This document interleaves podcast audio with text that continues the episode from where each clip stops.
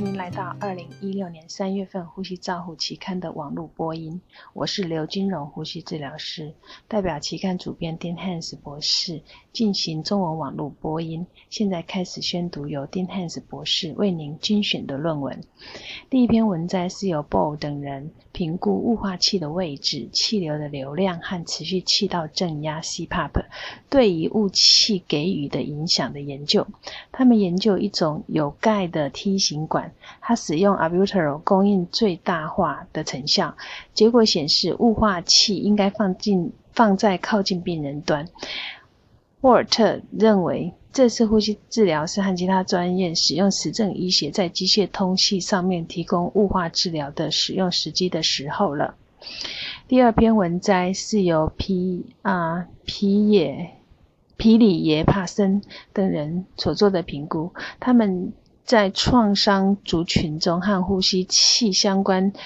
连着事件的处理流程的研究，他们发现，在高风险创伤病人和感与感染有关的呼吸器相关肺炎并发症的条件来识别呼吸器相关肺炎的精确度很低。正如本文以及 Juris 在社论中指出，和感染相关的呼吸器相关。并发症和呼吸器相关肺炎是属于不同的实体。此外，呼吸器相关联的事件处理步骤是用于监视，而不是用于临床鉴别呼吸器相关的肺炎。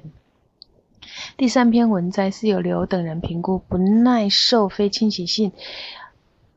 机械通气，简称 NIV 的病人的特质和预测的结果，结果发现，年轻病人有心搏过速和呼吸短促者，可能比较不能够忍受非侵袭性的通气 NIV，不能够忍受 NIV 的病人将会导致疾病更恶化。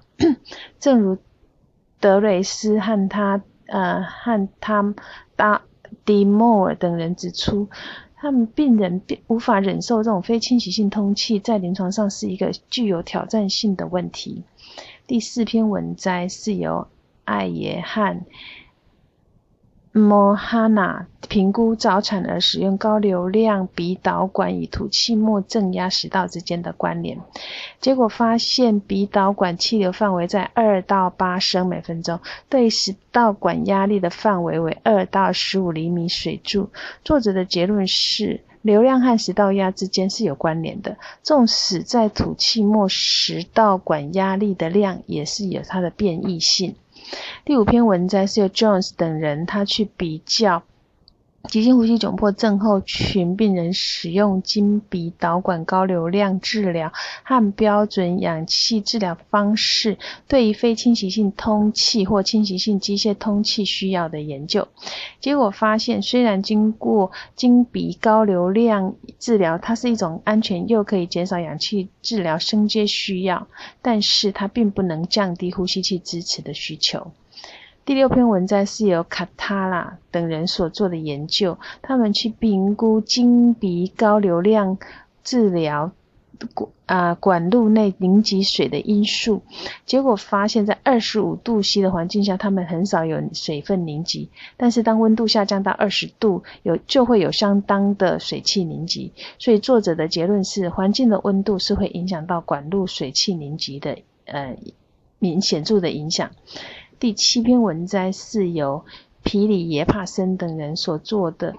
呃，推测术前共病症、后天肌无力和肾功能不全的外科加护病房重插管的预测因子。结果发现，血中尿素氮升高、低血红素蛋白和肌肉无力是插重插管的独立危险因子。这些风险因素提供临床。医师在拔管时的参考，是否要呃他做适当的呼吸道的处置的决策。第八篇文章是由 Simon 等人所做的评估，他们使用电脑断层扫描在急性呼吸窘迫症候群病人的效果。胸部电脑断层扫描评估产生了有有用的诊断信息。预后判断以及认识到随后的疾病，经由电脑断层扫描可得到的结果，有二十六 percent 的病人会在处置上受到改变。第九篇文章是由 Steven 等人所做的研究，他们去针对心胸外手术病人进行气管支气管镜抽吸与支气管肺泡冲洗术方式的采样培养，比较 ICU 获得非呼吸器相关肺炎发生率的监测，结果发现修改后临床肺部感染评分表的确诊率比较低。支气管肺泡灌洗的细菌培养均优于支气管镜内抽吸的细菌培养，所以当细菌培养结果是阴性，停用抗生素是安全的。第十篇文章是由。Bliss 等人所做的研究，他们去评估呼吸界面和 CPAP 数值之间的相关性。他们假设不同的呼吸界面和测量的 CPAP 之间没有差异，结果发现较低的 CPAP 值的设定组，它使用的鼻导管使用高流量设定下压力会下降；较高的 CPAP 组，它的压力会随着流量的增加而增加。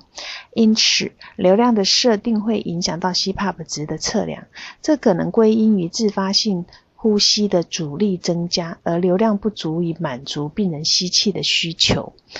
第十一篇文章是由哈利德等人所做的研究，他们报告他们照顾病人这个严重中东性呼吸症候群冠状病毒肺炎和急性呼吸窘迫群病人的经验，在他们的报告里，他们呃有和合并的合并症的死亡率是比较高的。那那些幸存的急性感染和并发症，一年后他依然存活的良好。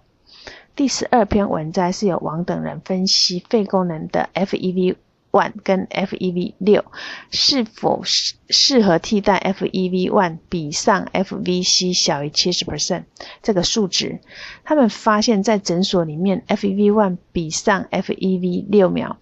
小于七十二 percent 是可以替有效的替代 FEV one 比上 FEV FVC 小于七十 percent，这表示 FEV one 比上 FEV 六可可能是诊所里面测量气道阻塞的另外一个选项。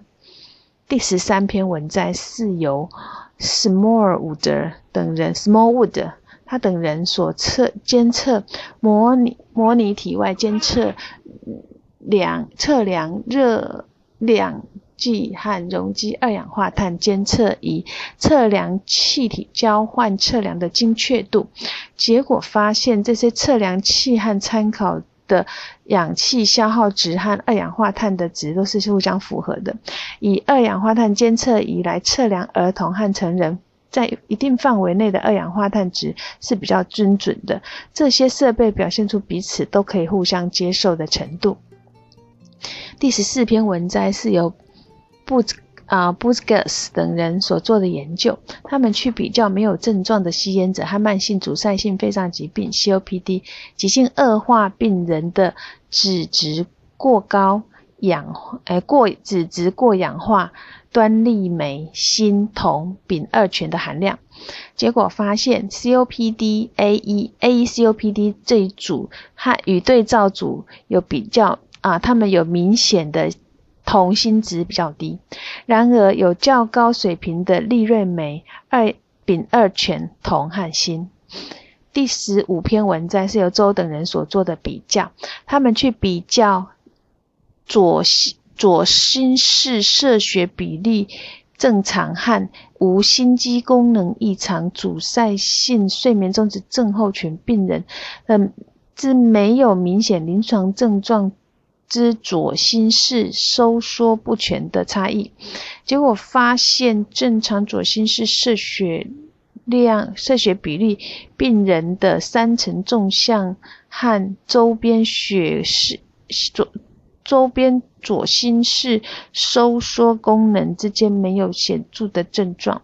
第十六篇文章是由金等人研究肺癌病人接受肺叶切除术后十二个月的肺功能一系列的变化，他们并且评估这个肺功能恢复到手术前的预测值实际所需要的时间。结果发现，肺叶切除后随着时间的改变推移，病人的肺功能恢复到手术前肺功能的预测值，大约需要一年的时间。然而，这种改变改善在慢性阻塞性肺脏疾病和那些开胸接受手术辅助化学治疗的病人是看不到的。